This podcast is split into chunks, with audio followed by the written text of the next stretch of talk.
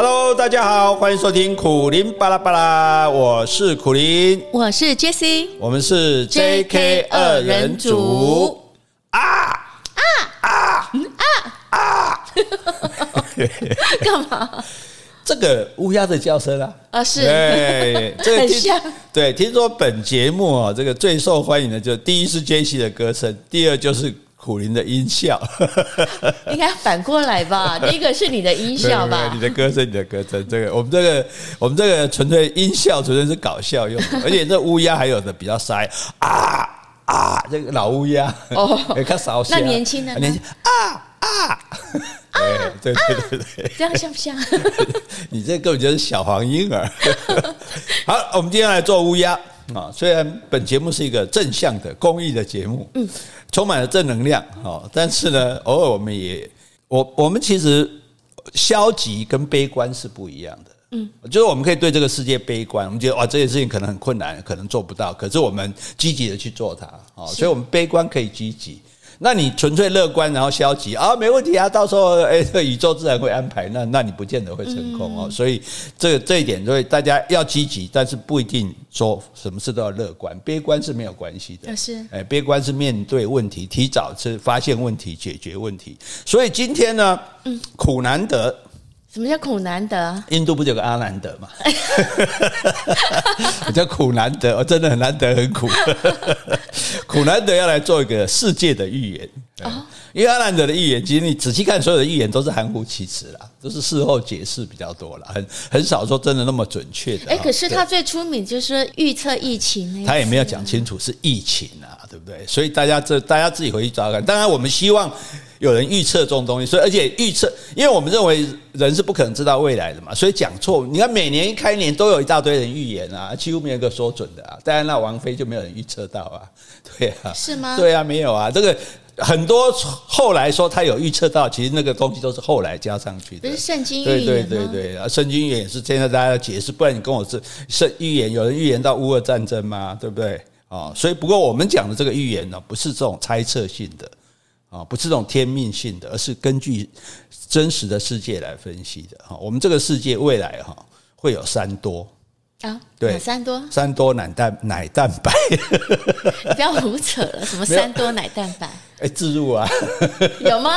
哎呀，这这是这这是产品，你有拿到钱才算置入哦。是哈哈，那个第一个多，就这个世界穷人会越来越多。嗯，是啊，因为这个物价上涨，大家知道嘛，能源也涨啊，粮食也涨啊，运输也涨啊，哈，所以每个这这今年以来，全世界的物价上涨率是非常强烈，通膨很严重，对，非常可怕的哈。而且那这样的结果，大家就是越来越没有钱嘛。对，钱变钱变薄啊嘛，对，所以中产阶级逐渐在消失中，哈，穷人会越来越多，哈，这是第一个，啊，第二个呢，难民会越来越多，嗯，哎，这难民有所谓战争难民嘛，像乌克兰几百万人流离失所，有一种难民是政治难民，就这个社会高压强迫让人民过得很觉得很很难过，然后我就跑掉了。哦，所以他们不见得没有钱哦，像很多北非的人、中东人跑到欧洲，他们不见得是穷人哦，啊，就但是就是想要过比较自由的生活，这种难民。哎，俄罗斯也很多富豪吗？他们也移民了？对啊，对啊，这种算是经济难民。对，那还有一种就叫做气候难民，这个更惨。就气候难民叫什么？因为现在大家知道这个地球暖化嘛，好极端气候，你像这个。马达加斯加一整年没下雨了，嗯，对，多少人就是就就活不下去了。是，那像孟加拉淹水到处淹啊，孟加拉很多地方是在海平面以下的，所以这种极端气候造成大家你生存地方活不了，那你只好只好离开啊。是对，为什么这么多人拼死命要想到别的国家去，没有身份打黑工，过着根本不到基本需求的生活，就是因为他自己住的地方实在活不下去了啊，所以。难民也会越来越多，那难民当然也会造成像现在整个欧欧洲最大的负担就是难民了，不收好像又不人道，收了其实又负担不起这样子哈。那第三个就是第三个比较可怕，大家或许没有想到，集权统治会越来越多。啊，就是高压专制、不民主的国家、不民主自由的国家会越来越多，这个有点奇怪，对不对？因为照理讲，大家现在社会世界开放，大家看到哇，民主自由很好啊，是欧洲、美国、日本什么台湾都很好啊，那大家应该希望更多国家变得越自由开放，对，变变得自由开放才对。那为什么会集权统治越来越多呢？这就是我们今天要谈的主题，叫做数位专制啊。就是以前的专制是用政治、用集权、用武力来专制啊。像以前那个，我们看处转会的资料，就说：哎，我要监视每一个人民，所以我要布很多细胞。对，像以前的这个共产党在在欧洲的东欧啊、俄罗斯，他们这些共产国家也是这样。那后来东德解密，就看到一大堆资料，就不但要有人负责监视人，那监视人的人我还不放心他，我要派人去监视那个监视人的人。对，所以就说就是很用了很大的力量去知道，所以有些人看到自己的档案吓到，就几千页，就一个一个。我之前看那本书，他他只是一个美国的学生来研究。来这边考察而已，就被这个国家把它记录记了几千页，认为它是渗透，认为它是间谍这样子。好，所以那从前你要恐控制大家，除了用武力啊，用这个威吓，就说，诶，你若乱来，我会杀你。可是那你。有问题的人怎么办？不听话的人怎么办？我要用很多力量来控制，用人力去对，用人力来控制，人力物力都要花很多哈。所以乔治·欧威尔不是有一本《一九八四》吗？这个小说他就写说，老大哥是无所不在的。嗯，好，所以小说其实很厉害，就文学很多东西，你觉得诶，这个文学好像在鬼扯，天马行空，可是你后来就发现实现了。嗯，现在这个时代就是老大哥无所不在的时代。对，所以我们今天要跟大家讲的就是这个哈，也就是说。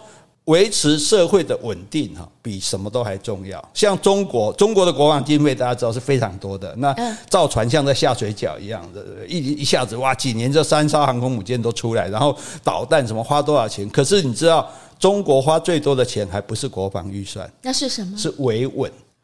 维持稳定，就让老百姓听话，乖乖不要造反，这样子好。所以，那这一个时代，因为数位专制的关系，所以这个时代越来政府越来越容易控制人民，政府越来越容易走向集权专制，而且人民也完全没有办法反抗。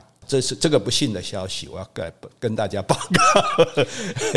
啊，当然还好，这不是我们台湾哈。这那我们就拿中国做例子，因为我们上次不是讲低端人口嘛，对哈，这是算我们这今天算续集哈。低端人口之外，第二个我们今天讲数位专制哈，这个很有趣哦哈。所以大家不要看到名字就吓到，好像被 NFT 吓到一样哈。其实这没什么哈，就是怎么样用数位来控制人民哈。那这个这些匪夷所思的内容，我们都是有所本的哈，不是自己瞎编的。好，不要说我又说我仇中反中的哈。好，我们先来回去。好，先回 Podcast 留言。好，这是我们的老听众老点 KC Car Two 哦，他有两则留言，而且他很仔细，都有写日期。那我先念第一则留言，六月四号，他写说今天介绍的诗鬼李贺，这是以前在国文课比较不会看到的，但听苦苓老师讲完后，就明白诗中的意境。好像苦林老师还没出过专门介绍诗词的系列，希望能有一本介绍诗词的书籍，让读者可以有能力欣赏古典诗词的美。以前的国文课，如果老师都这样讲，应该就不会这么想打呵欠了吧？也可以教会未来还需要升学考试的学生们。好，那第二则留言啊，我先回一下第一个留言哈，这个。诶、欸，因为我很，我就懒惰鬼咩，对啊，所以诶、欸，我在一直想有没有个 app 是可以直接把我们的录音转译成文字的？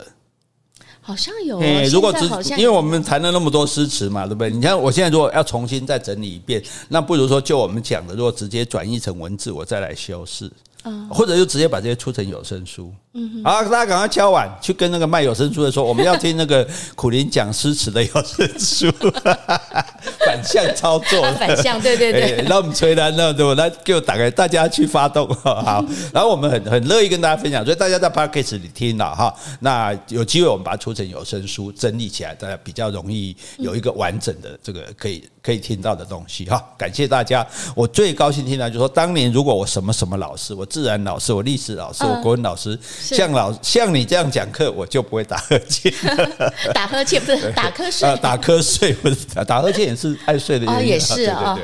好，谢谢大家支持。来，好，接下来呢 c o u c h 还说，呃，他之前有想要问说有没有出旅游的书，那、嗯、后来他有找到了，在博客来有有两本书还买得到的，一本叫做《哦耶这样旅行就对了》，还有《哦 no 不要跟我去旅行》，这我记得好像是皇冠出版的。对对对对，嗯，所以他介绍，如果说听众有兴趣的话，这可以上网买这两本书哦。谢谢你。这两本书这个非常好笑，因为 他 oh, no 不要跟我去旅行，就是说我旅行中被骗被。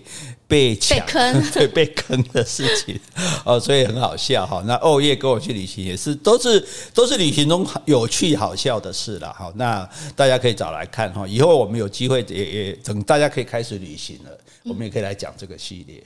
因为现在讲大家会喵喵的啊，每当七头你龟刚在给他讲七头，所以我们到时候再推出，好吧？好。好。接下来回信，好，这位是玉梅，她说：“两位贤伉俪好，听完 EP 三九七的内容，三九七应该就是讲区块链吧？哦，区块链哦，我这台课阿妈级的都听懂了，苦林老师的头脑真的是发珠的，哎，发珠的是什么意思？发亮的吗？珠哪个珠啊？呃，珠光宝气的珠哦，哦，还好还好，我以为是猪脑袋的猪。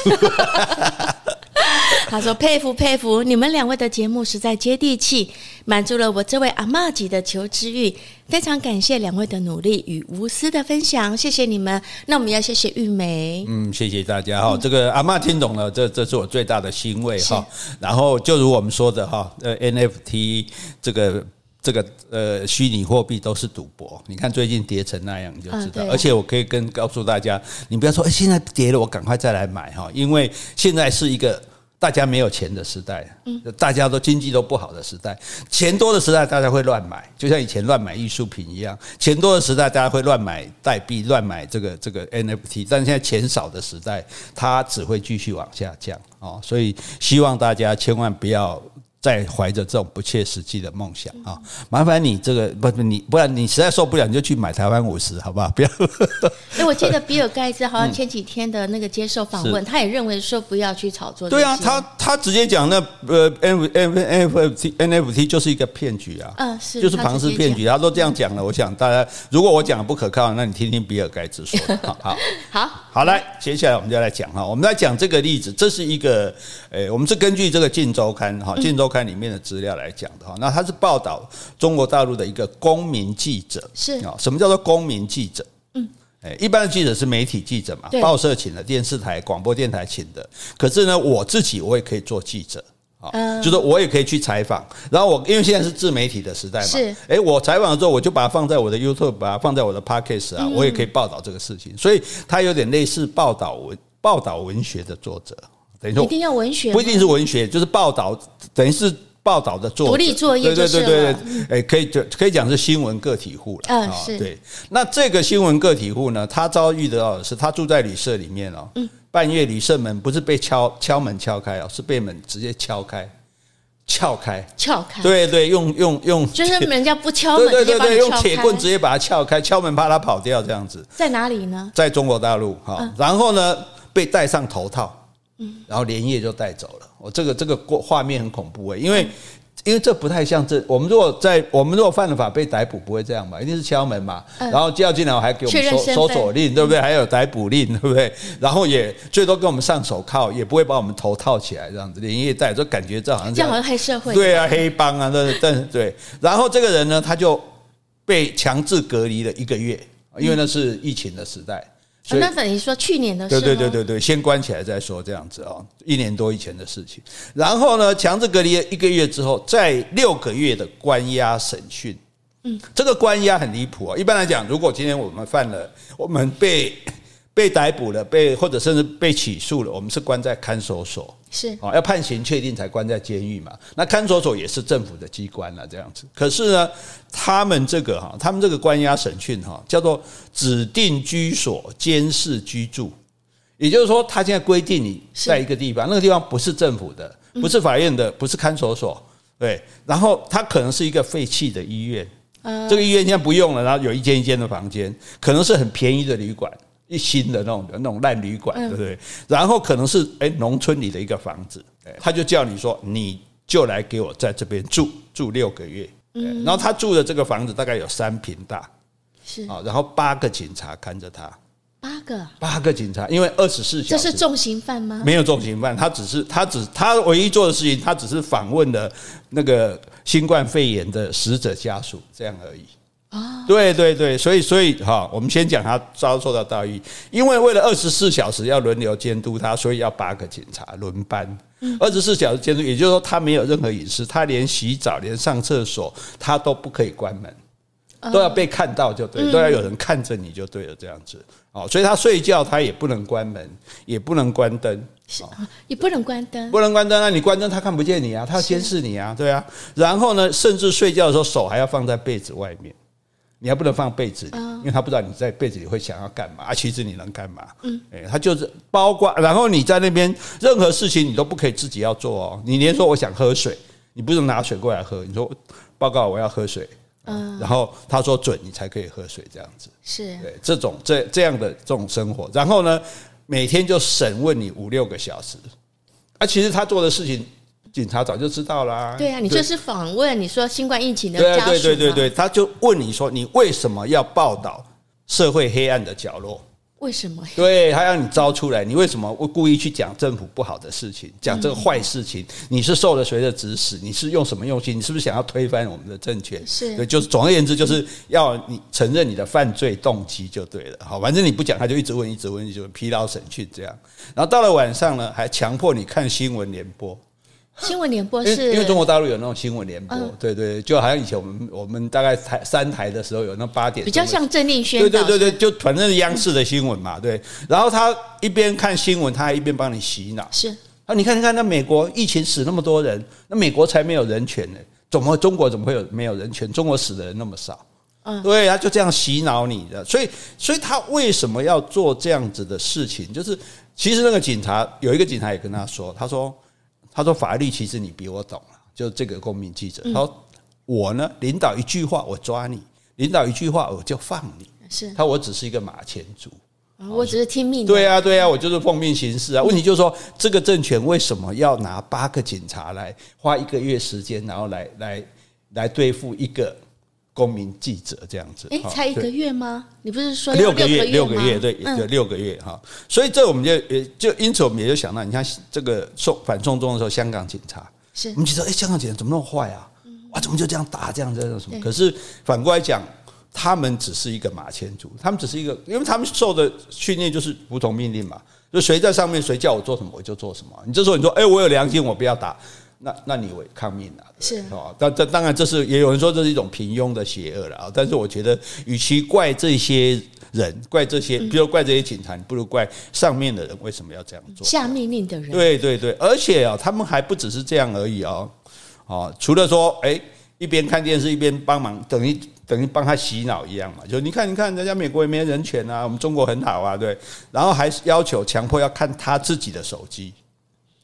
他自己的手机还可以收讯吗？他他可以，他有他他手机能不能收讯不知道，但是他他就要求你手机我看这样子。那照理讲，你也没有权利看我手机啊，因为你现在也没有起诉我，也没有说我我是确实是犯罪啊。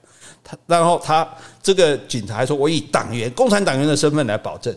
嗯，哎，这共产党员的身份，这对，因为在中国参加共产党是一件不简单的事情。是，对对对，不是谁都可以参加的。这样，所以我以共产党员的身份来保证，这就让我想起来，我我很年轻的时候去法院旁听，好像公民课还是什么，我就看到一个人。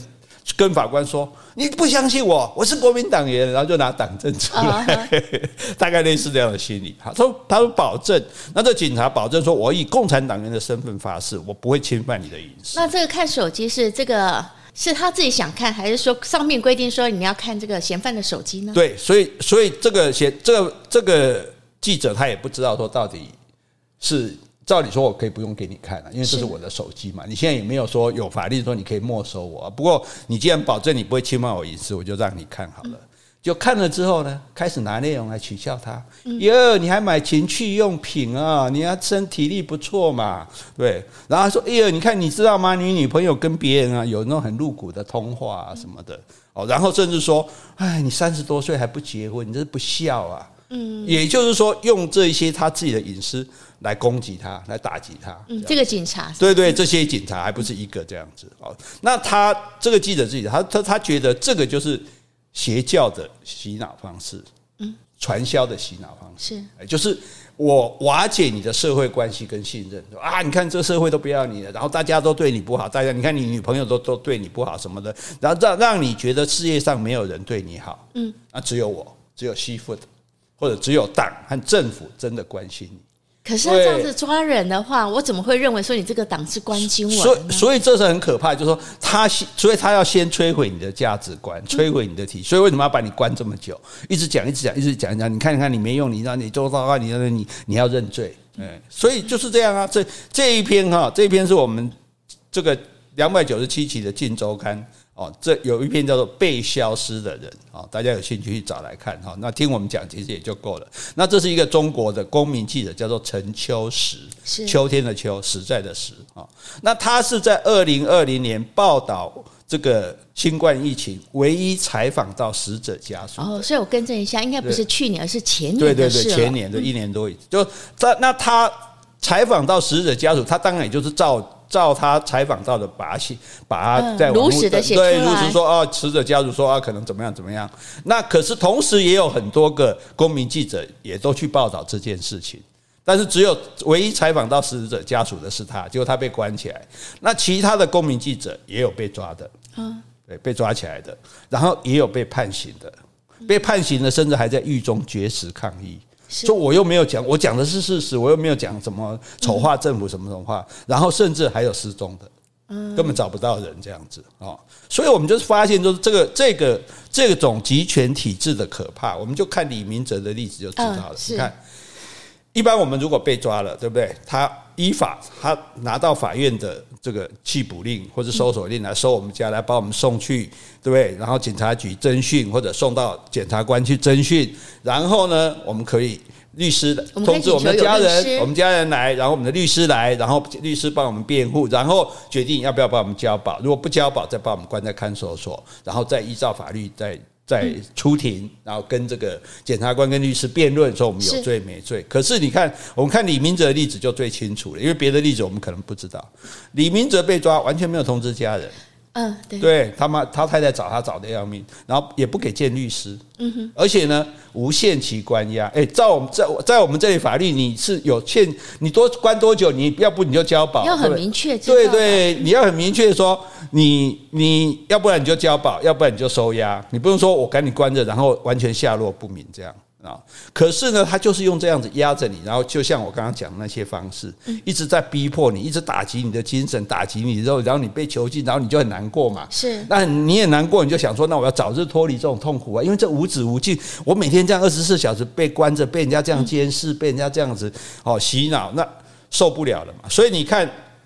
李明哲一出庭，包括所有的人都一样，只要一出庭，就只有认罪一件事。没错，照理讲，我们出庭就法官，我冤枉啊，我我要对自己辩护，这才是法庭的法庭的目的，不就这样吗？可是你看他，他只要出庭，他就是就是认罪，对。他确定你认罪，才让你出庭，这才是可怕的地方。所以他们也从来没有人上诉的，嗯，对，而且呢，他们都可以电视现场直播，他也知道你也不敢不。你也不敢在那边忽然喊冤，对，所以不只是他，范冰冰也这样啊，包括他们很多贪这个高官啊，被所谓反反腐的反贪的高官，被被拉下马的高官也都一样，没有任何一个人为自己辩护，说自己无罪，每一个人都是乖乖来认罪，然后也绝对都不上诉。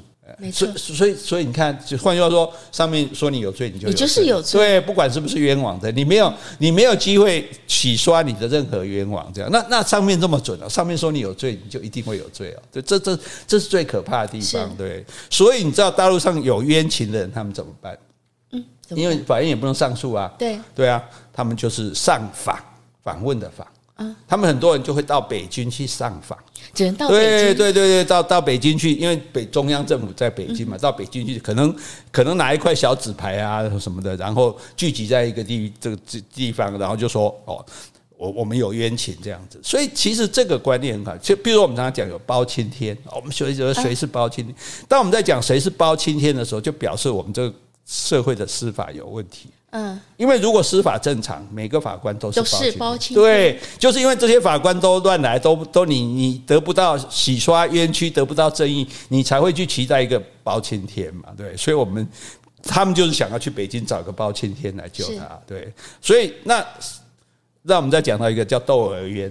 对，这不是古代的吗？对，古代是六月雪嘛。窦娥冤，窦娥是因为他爸爸被冤枉了，嗯，他要帮他爸爸伸冤，去拦轿，拦那个官的轿。然后古代说，哎，你不能随便来申冤，你要申冤，你要先滚钉板，板子上板木板上有钉子，然后你要上上面滚。那板子自己准备吗？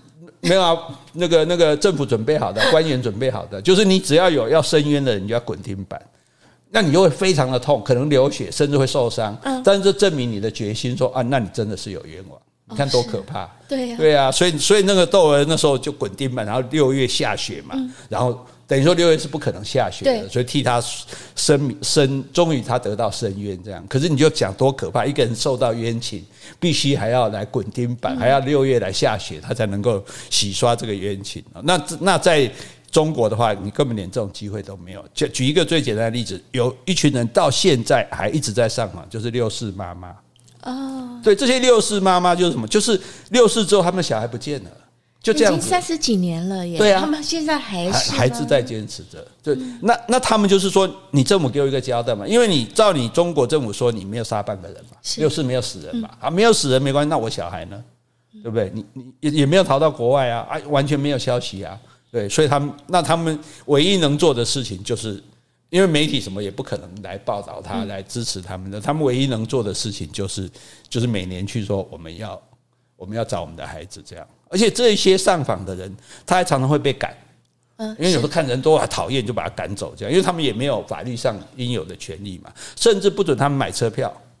你说外地来？对对对对，你从外地，因为广州啊、湖南，你从四川各地来，我我都不让你买车票，因为在中国大陆买那个动车高铁是要实名制的，我不让你买车票。然后呢，他们聚在那个地方，重大时间他们就会消失，譬如说几中全会啦，譬如说要开 APEC 啦，譬如要开奥运啦，就把他们通通抓去关起来，关在就不要让他们露面就对了，这样子。那很少人帮他们，有一些律师会帮他们。啊，那不叫维权律师吗？然后这些律师大部分也被关起来。嗯，是。对，所以所以你看，因为因为没有没有在法律的程序在这辩护嘛，所以律师也没有用啊。所以律师我也把你关起来就对了。之前好像有一个律师是呃那个眼盲，对对对对，逃出来。哦，对对，他是被救出来这样。那甚至包括那个四川汶川地震的汶川地震的时候，因为很多学校是豆腐渣工程嘛，压死学生，有一个人就去报道嘛，这个人也被抓起来了。对，那我报道是事实啊，对不对？你就说这个事实，那我们政府来检讨，就对，不管你只要国家不想听事实，对对对对对，国家不想听对他不利的事情，哦，所以像他这种六个月的这种事情，然后六个月关完了，对不对？之后他也没有把他判罪啊，也没有关到监狱里去哦，因为他实实际其实他没有罪嘛，只是他对，只是政府对他不爽，然后这时候就把它叫做取保候审，取保候审就类似我们的保保释。哦，就是你现在可以自由行动了，不用关在那个，对，不用关在那个地方。可是这一年内呢，你不能离开方圆十里、十公里。啊，是放你回家吗？放你，就是你不能对啊。比如说他是青岛人，放你回青岛，是你就不能离开青岛市。嗯，对，然后不能接受外国媒体的采访，是对，然后不能使用境外的社交网络。你不可以翻墙去给我上 FB，你就乖乖用微博、微信，因为那个我可以审核你。然后他这个叫做什么？他有个名字叫无线电静默。无线电静默就是你不要有任何跟人家的通讯，网络的通讯，对对，等于是等于是网络的静默就对了。这个这个完全不是法律规定哦，是这是他们规定。对对，中华人民共和国没有这条法律，全世界也没有哪个国家有这种法律，就是你不可以对外联络就对了。所以，那他说他他状况有多大？他说他只要在网络上登一个他的画面，是登一张他的照片，人脸辨识马上找到。因为中国大陆有非常遍布的，全中国有五亿个监视器，五亿个，对，而且这不是只是为了交通治安，他为了收集大数据，我不断不断的收集，不断的不断的，因为我正收收集越多，我人脸辨识就越容易嘛，所以之前不是讲张学友演唱会就抓到九个嘛，啊对，巡回演唱会就哎人脸辨识这个有问题就抓起来，人脸辨识就抓起来这样，那甚至他们现在已经进步到人脸你还不一定拍到正面。走路姿势辨识，嗯，哎，看你走路姿势就知道你是谁，因为每个人走路姿势是不一样，所以很可怕。就那他只要在网络上登出自己的照片，哦，人脸不管是影片还是照这个图片，人脸辨识马上找到他，马上来警告他，你违，所以他还是有被监控着，还是被监控啊？对啊，所以我现在才要讲，这叫做数位专制啊，很可怕。然后甚至他的朋友，因为他在他是打拳击的嘛。然后后来还有去学拳击的呀？对，他本来就有学这样子，然后他现在没事干了，就去可能去打打拳这样。就朋友就拍他们几个人打拳的画面，嗯，啊，只是他的侧面哦，是，然后就上了抖音这样，上传抖音，对他朋友的账号马上被停用，嗯，还不是他而已，他朋友你敢你敢登他的东西，把你停用，连侧面都不行这样。那他说没办法，那我总要赚钱啊，因为你这样也没办法工作啊，对不对？他就去淘宝直播。直播带货，嗯，因为这个记者的话，之前是个律师，他口条很好，对对对对，所以他后来就想要直播带货，对对对，他觉得说这这总是赚钱的方法，而这也没有犯法，我卖东西嘛，对不对？可能卖个小日用品什么的，才一小时，马上就被关闭了，嗯，而且被封杀，是，然后通知他封杀到二九九九年。现在才二零二二年，对对对，封杀九百多年。中国共产党以为自己还有九百年，你知道吗？他竟然可以，就是你封杀就封杀，你竟然封杀人家九百年，这是九十年都很过分了。是，这最可怕的就是说，你一上去，这这我们在强调数位专制。嗯，你一上，反正你只要在网络上，我都抓得到你。是，然后他的微信也不能用。嗯，那你知道在中国没有微信，你你是几乎会活不下去的，因为他们都支付宝。对对对对，所以大部分人都是在里面付钱。现在他们连小贩，你看我们看那个小敏家有没有？是啊，他买个葱油饼，买个葱油饼也是叫你在那边用扫码的。而且我还看到一个画面，乞丐也拿一个二维码啊，因为你没有现，大家没有身上没有带现金嘛，是乞丐拿个二维码，你就觉得这乞丐很给人少个两块钱给他这样子。对，就所以到所以所以有很多台湾人那个最。这些日子来看到，我看到报道，去大陆拿了现金，没人要找他。嗯哼，对，所以那反过来讲，如果你的微信不能用，你你买不到东西。对呀，你没办法消费。对对，所以而且当然，就像你讲，他的手机是完全被监控。是，监控不只是行踪哦，哈，这个就是类似我们讲的电子围篱。所以其实电子围篱这个事情，我们。我们其实要讨论这个是侵害人权的。那我们台湾使用这个东西，是因为当时为了防疫，是。哦，所以在防疫上，我们其实，在民主、自由或人权上，我们做了一些让步，让政府有一些很大的权利，比如可以做这个做那个，可以限制我们的自由啊，这这些其实是这是。特殊状况了，哈，那那但是一般来说是不这样。那像我们现在，我们就把电子围篱也取消了嘛，对。那手机的监控，它不只是说监控你的行踪，说你在哪里而已啊，它还要监控你的生活习惯，嗯，包括你常常买什么东西，你常常用什么东西，你跟什么人来往，然后还要监视你的思想认同。哎，这个思想怎么监控呢？你发表的言论。对，就是我不能发表，我只能心里想，对对对对对，我不能。你只要在手机上写说啊，对啊，你觉得这个台湾不错，你就完蛋了，嗯、对不对？你觉得啊，美国这个哦，或者说俄国不应该打乌克兰，呃甚至他们可以找到说，哎，你居然你的手机里面有维吾尔字典的 app，也不行。哎，表示你支持西藏，表表示你支持新疆啊，嗯，嗯，表示你可能是维吾尔人啊，你在学维吾尔语啊，所以他们应该也不会让有维吾尔族的 app 上架啊。啊，可能有国外的，对啊，所以他就是，所以他就是要抓你，甚至包括说，哎，你为什么在学外文？你学这外文想干嘛？你是不是要勾结外国势力？学外文，可是他们很多不是出国吗？没有错啊，但是他现在对一般人，他当然不会注意，像像这样的人，他就会特别注意，对，因为你是受监控的人，就认为你这些所谓有问题的人这样的哈。那当然，包括你所有社群媒体的发文，你都会被监控，而且他会打成报告。哦，那包括别人写他。不是他写而已哦，如果别人人家哦，我们现在来报道这个陈秋实，这个报道也会被被列入报告，或者说去访问他也会被入列入报告。所以呢，晋周刊写这一篇的话，可能那边也有，当然会有，当然会有，对对，而且他可以随时下架封锁，嗯哼，让你消失这样。你看赵薇，嗯，对，赵好嘛，今天赵薇就算犯了法，就算怎么逃税或者干嘛，他所有的影片不见了，哎，是对不对？等于说，哎。你会发现说，哎，没赵没有赵薇这个人呢，嗯，这太可怕。就好像他们讲说，哎，香港不是中国的那个，不是英国的殖民地，嗯，他他要抹杀历史，他可他可以把这个资料全部删除，然后让以后人读历史的时候他就读不到，没有这一段，对，读不到英国殖民香港的事情。那问题是那那那香港是怎么来的？对，所以这这个是非常可怕的事情，甚至包括我们讲一个例子，彭帅的事情。哎，上次很有名哦。对，你说好，彭帅的事情，你说哦，他发了一个微博说谁性侵他，张高丽性侵他，然后后来说他没有啊，跟谁都很好，很正常啊，然后他也跟谁讲说，哎，他没有，从来没有发过那篇文章啊，可是。最近他们在发现一个资料，就是列入就就中国的网球的选手的资料，彭帅没，有他了，没有彭帅了。嗯，换句话说，你看，如果彭帅没问题，你干嘛来这个？是来这招？你你还是对他不爽嘛？对啊，所以你可以消灭，就将来的人去查这个，他们他们是叫百度嘛，嗯，查不到彭帅，不知道中国有彭帅这样一个选手，是就是所以他可以完全的把你。消灭你这个人，嗯、这个这个最可怕，所以这个就叫做社会性死亡。你没有在这个社会上存在过。对对对，他们现在讲社会面清零嘛，是就是这，然后这个叫社会性死亡，嗯、就是说你连你曾经活着，你都没办法证明。而且他对他那种行动监控，他说监控一年嘛，就一年后呢，他就跑去杭州。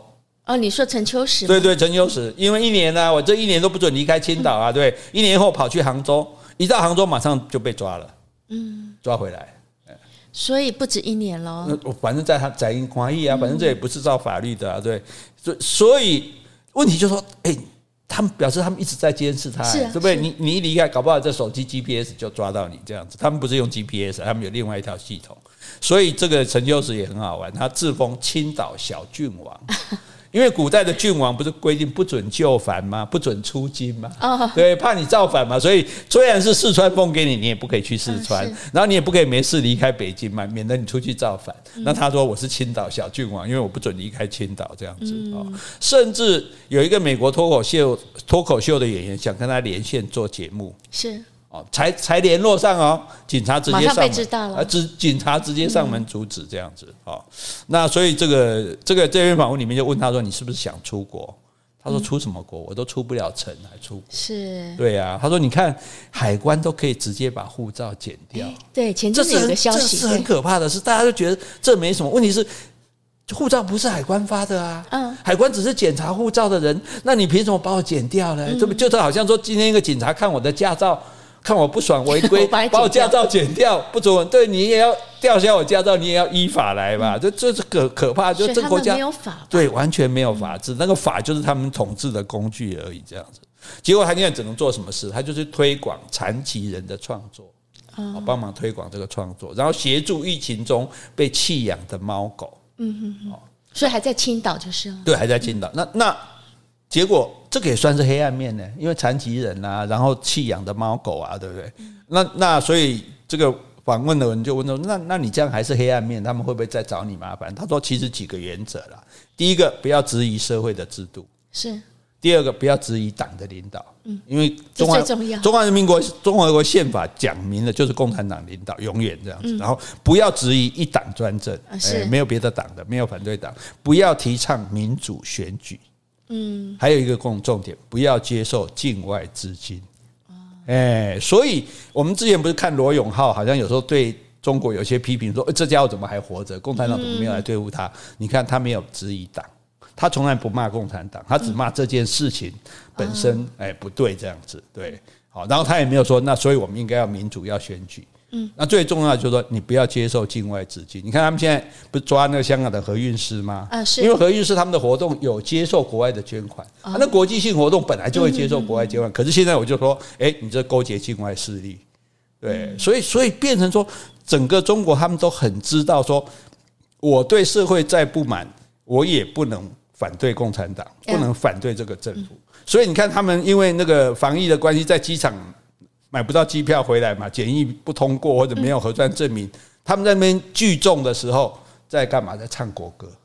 是啊，哎，我不敢，对，我不敢反抗啊，不敢说谁习近平去死啊，谁敢这样子？对，小英杀人啊，不敢这样子啊，所以他们只敢在那边唱唱他们的国歌，这样起来吧，被压迫的人民，那义勇军进行曲的开始这样子嘛。包括他们的北大的学生不是被封城吗？然后甚至还哎封城就封城，还在筑墙哎。谁筑墙？政府在大学里面筑墙，不让大学生出来啊，盖直接盖一个墙，这样把他们挡起来，所以他们很火大，去去拆那个墙嘛。大家没有特别的报道，但那时候他们就是大学生就很火嘛。你禁止就禁止，你难道你这样信不过我还要筑墙？那我是犯人嘛，对不对？就可是他们在那边集结，在那边喊的时候，他们喊什么？他说反对防疫制度，他们不敢反对共产制度啊，对不对？不敢反对共产党这样，对。所以。所以在这种情况下，他们其实基本上他是不敢反抗这个这个政府的。我们就说，对这个这这他们这么这么坏，这么欺压人民，这么哦，那那你为什么不敢反抗？他唯一的反抗是上海红十字会最近收到很多捐款，是都是三点二八元啊，有什么意义吗？因为三二八上海开始封城啊。这等于是大家一个，这是抗议的方式，啊，嗯，一个无声的抗议，对对，无声的抗议，但最多也只能这个样子的哈。所以，所以你看，任何人只要对政府有一点意见，任何人只要去报道社会上一点不好的事情，就会遭到这个陈秋实这个公民记者这样下场。你懂卖公见护为派位，嗯，卖公在这里讲国不好的对吧？你只要讲中国哪里不好，你只要讲这个政府哪里不对，你你就会倒大霉，你就会一个月。就隔离六个月，关押一年，一整年，甚至超过一年啊！重要是你的一切都被监控。对呀，对你的你在你现在人没有网络，不可能对外那个嘛。可是你在网络上所有的活动都在他的监控之中。嗯，对。那甚至更厉害的哈，我们还这个这个我们顺带讲，这不是书上讲的。中国现在还有一种叫做民间的信用点数，这是什么？对，譬如说我们我们在银行我们会建立我们的信用嘛，我们定期还信用卡，然后我们借钱都有还啊什么的，哦，然后我们有存款什么的，我们的信用点数就会高嘛。那他现在建立了一种民间的信用点数，是这个点数谁来给呢？街道委员会，街道委员会，对，中国中国很可怕的有这种东西叫做街道委员会，嗯，那这些就是就这个其实就是小区的大妈啦。哎，这有点像我们李干事吗？类似这种东西，对他们都通常就是这个小区的大妈这样子。他们有些人很可怕的，就是说他没有政府的的编制，可是他权力很大。他民间的。对对对，像像这个小街大妈、街道委员以前做什么事情？他们在节育的时候，就规定一人只能生一胎的时候，哎，这个女孩子月经没来，他马上去承包。他怎么知道？哎，看你这个月没买啊，没买那个啊，他就说你是不是想要投生小孩？就是到就就监视你到这个地步就对了。那另外一种叫做城管，嗯，就是管理。那城管城管不是常常都打死摊贩吗？对啊，他们哪有什么权利？他们只是最多他们的责任，他们的权利就是取缔流动摊贩而已。嗯可是他们竟然可以到打死人的地步。好，这个这个我们先不讲。那这个街道委员会哈，就像这假设就是这些小区大妈了哈，可能也是也有阿伯也有可能，他会注意你在小区里的小区，就是我们讲他们讲小区就是我们的社区，是啊，在社区里会注意到你的情况，比如你乱丢垃圾，扣一点；你生活习惯不好，老是喝酒，扣一点；你没礼貌，看到大妈没打招呼，扣一点。一每个人都有这个分数，然后你说那扣分就扣分，怕什么？是，这又不像说我们开车记点记多了要把我们吊照，不是哦。分数过低的，你，譬如说你要参加什么政府的考试，不能参加。哦，你没资格，因为你是一个没信用的人，坏人。哎，重点是这没有违法哦，这些事情顶多是不道德、不太不合、不礼貌、不适合。而且是说生活习惯不好，这不是也很主观？对呀，对呀，就是非常主观的东西。所以，所以。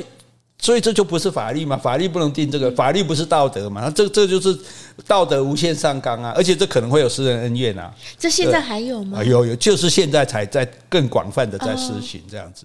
哎，所以所以变成说，哎，搞不好私人恩怨，我就把你分数打低，也有可能。所以你没事要给。这很容易公报私仇。你没事要给小区大妈多送礼啊，对吧？然后呢，你不能参加考，然后你不能担任很多职位。嗯，尤其是政府的职位啊，或者是甚至是政府的临时雇员的职位，你也不能担任啊。或者是说，哎，本来可以拿补助金的哦，或者说你可以得到什么贷款的，你也没有这个资格，是资格也会被取消。更可怕的是，你甚至不能买高铁票。我不能买高铁，那等于说我不能离开我的城市哦。因为高铁是实名制啊，那你现在是你现在是信用不及格的人啊，等于说你就是个黑人啊，你不是白人，啊，我是个黑数，对你是个黑黑人，你就你就失去所有的这些权利，那这些权利都不是依法来的，都没有一个一个客观的规定，就是纯粹这样子。这是非常可怕的事情。那所以，他共产党是把这个实施为全省，是不是？全国，全国，全国在在普遍的实施这样子。我用这样来控制人民到这个地步，所以中国治安很好啊，当然很好啊，不是你不好，不可能不好啊。你连乱吐随地吐痰，你都可能被被被举报这样子。对，好，然后呢，更好玩有一个解放军，那时候我还不懂区块链，所以我还不晓得。我现在懂，终于懂，解放军都有区块链。怎么说？问题是他们也没有买这个。是你要区块链，你要去买虚拟货币啊。那我在猜啦，这不确实。他们可能有发行一个什么解放币啊，还是洗大大币啊，什么给他们？那这个币发给他们做什么？然后呢，确认你的忠诚，就从你的表现啊，譬如你今天哇上上场。操练很认真，或者你今天帮助别的这个同袍啊，就还有他们讲，他们不是讲雷锋有没有？雷锋精神就是哇，不顾自己，奉献牺牲啊，这个帮助别人这样，然后反正你表现好的，你就加分，是那可能就多给你，哎，解放币多给你一毛，多给你两毛，多给你一块钱。那你的解放币，你这是我假设的啊，你在区块链里面，你的这个解放币越高，那对你的可能升迁就越有帮助，对你在军。就等于用了这个来考核你了，等于你的奖章。对对对对，等于对你的考核了。但是对你的考核，它是用这个区块链的方式，用区块链方式就是说，所有人都看得到，嗯，透明，对不对？对啊，所以每一个人，你今天做了一件什么坏事，你今天调这个调调戏女同女同袍，哇，你完蛋了！你所有全国的解放军都看到你这个，好，用这样子来控制你啊。那这样民用信用点数来控制，用区块链。信用点数来控制人民，用区块链来控制解放军，这个都已经够够够够可怕了，对不对？那最可怕，最近河南，河南很多村镇银行因为起纠纷嘛，领不到钱啊，干嘛的？好，那那很多人就觉得这个这个不行啊，然后就要跑去河南的省会郑州，要去银行的总部抗议这样子，结果发现他们的健康码被变成红码，嗯，啊，就红码通常是你。有接触确诊者啊，或者你没有打疫苗，或者你怎样，你反正你有那本来照理他们是有绿码才能搭地铁，才能行动嘛，才能进入很多公共场所。他居然把他们的健康码自然被改成红码，为什么呢？哎，等一下，为什么他们领不到钱？这是就可能是这村镇，因为有些银行它就过放贷过度，它就资金出现困难嘛。嗯，就银行本身出现的问题，是让大家没办法提款。嗯，对，那没办法提款。结果他们就要去省会啊，去郑州这边去找银行的总行，可能在省会嘛，要去那边争。结果哎，发现他们的这个健康码被改成红码，那他们就没办法搭交通工具啊，没错，没办法进入公共场所，他就到不了郑州啊。嗯，哎，没办法澄清。对对对，那这件事情共产党当然是不认账，他们认为这是不对的，所以有在追查这个事。可是反过来讲，这也是政府利用的方式啊。对，我如果今天如果在疫情中，我只要我只要我不爽的人，我都给你红码，你哪里都去不了，是，对，那那那很可怕的，呃，你也没办法证明说，哎，我我我不是，对啊，我不是，我健康，不是我应该是绿的，你拿什么去证明这样子？啊？所以这就是叫做数位专制，数位专制说人人都在网络上被严密的掌控，嗯，我不用关你了，对，对不对？我也不用吓你了，我甚至他以前他送送你去劳改。去让你那么痛苦，让让你害怕都不用了，对不对？像或者以前古拉格群岛就是把你送去精神病院，以前这个苏联是用这种方式，你反抗我送送你去精神病院，你跟一群疯子在一起，而且你在讲什么？人家说你是疯子，也没人相信你，这些都是很可怕的方式。现在都不用了，现在直接把你消灭，嗯，效率更高，而且你更难反抗。是，那这个对有权力的人来讲，这是非常大的诱惑。你如果是一个政府，一个有政政掌握政权的人，你很难忍住不用哎。嗯，所以中国现在到处在教人家，教人家什么？教人家集权统治、数位专制。他中国花了十二亿在肯亚，哦，非洲的肯亚设了一个领导学院。嗯，然后呢，教有坦桑尼亚、南非、莫桑比克、辛巴威、纳米比亚、安哥拉这些国家执政党的重要人物来这边学习。怎么样一党独大？怎么样以党领政的中国模式？他还在推销这种方式，而且还教你怎么样能够控制人民更有效。这样。那这些非洲国家本身也有意愿做这样子的？哎，这是所有讲，这是一个诱惑啊！因为他们的民主根基不够嘛，民主人民民主的素养不够，所以其实很多政权不只是非洲，包括中南美洲，甚至包括这个东欧的一些国家，哦，就巴尔干半岛这些国家，就说。会有很大的诱惑。譬如说，很多人去。去搞修宪，让总统可以无限期连任，嗯、这个就这个就变专制了嘛？是，对不对？或者是用选举的舞弊，让自己一直当选，或者是说迫害政敌，像普京这样对跟我对抗的时候干掉。普京也是选举选出来的，啊，问题是，是对不对？只要反对他的都被他干掉啊！对，所以其实，在东欧、在非洲、在中南美洲，越来越多国家走向这种集权专制之路，而且中国正在外销这个东西。正在教大家，我甚至甚至我也许我就提供脸部辨识系统，提供什么这种监视器给你，这样这是非常可怕的事情。这个这个，所以我在讲，所以为什么说为什么要守住台湾？为什么要守住乌克兰？因为要守住的是民主自由的阵营，不是说这个地方有多重要，有晶片或有战略地位，而是说，嗯，那如果越来越多国家变成那种样子，人民当然越来越痛苦嘛，对不对？那这这世界上。过苦日子的人就更多了，所以世界上坏的政府就更多了。所以，我们数位专制就是让一个政府快速变坏的一个方式。嗯，对，这是这是非常可怕的哈。所以我们反过来讲，就说，譬如说最近有人批评说台湾是不自由的民主，是那这句话其实不攻自破。嗯，因为你讲的这句话有没有事？没事啊，对啊，有没有人去关你？有没有人去把你关六个月？有没有人禁止你行动？有没有人去上去封锁你的网络？没有啊，没有就说明你是自由的啊。台湾哪里是不自由的民主？好，当然民主有时候我会让我们觉得不耐烦，譬如效率很低，因为什么事都要大家商量嘛。对，然后呢？不明粹，就是不能很合乎大家意思。比如大家有时候受不了，说啊，这太可恶了，关起来。可是依法不能这样随便就关起来，对不对？所以我们觉得它不太符合人民的意思。然后呢，好像又常常被财团影响着啊。这当然这是民主的一些缺失。可是民主的，如果我们民主不够好，唯一。克服的方式就是要更民主，嗯，而不是开倒车说啊，那干脆不要民主算了，干脆上面决定算了，干脆干脆这个这个这个政府来决定。那当你把权力无限度的让给政府的时候，将来受压迫的就是就是人民。对，尤其是这个数位的时代，对，所以为什么我们一直一直有人反对这个这个身身份证的这个 IC IC 卡，就其实也是担心这一点。所以我看到一点，其实我最近看一个新闻蛮感动的。有渔民那时候反对这个三阶的工程，还记得吗？早教的那个，他们就故意出船出海去捕鱼，然后阻挡这个工程船。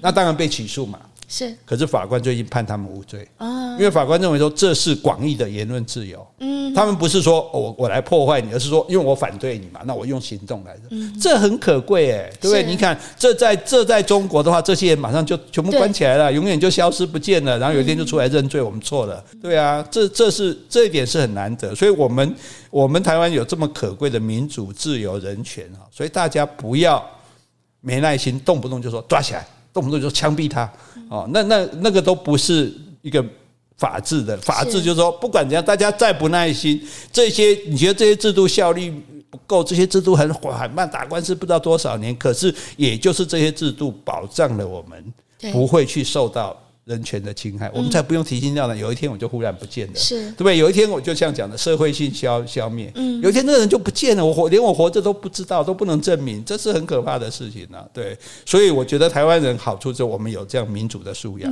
现在大家也不相信说军队会政变，或者是不相信说谁会不接受选举的结果，对不对？这个这这就表示说大家已经有公认有这样的素养，所以我大家哈这。从数位专制越来越泛滥，民集权统治的国家会越来越多，就更显出我们这个民主的灯塔。我们这个台湾民主一个这么小的岛，而且是从专制集权走向民主，而且几乎是不流血的完成，这是我们台湾人很了不起的一点啊！所以呢，我们的价值，台湾的价值在哪里？就是我们的民主，所以我们要坚守民主阵容。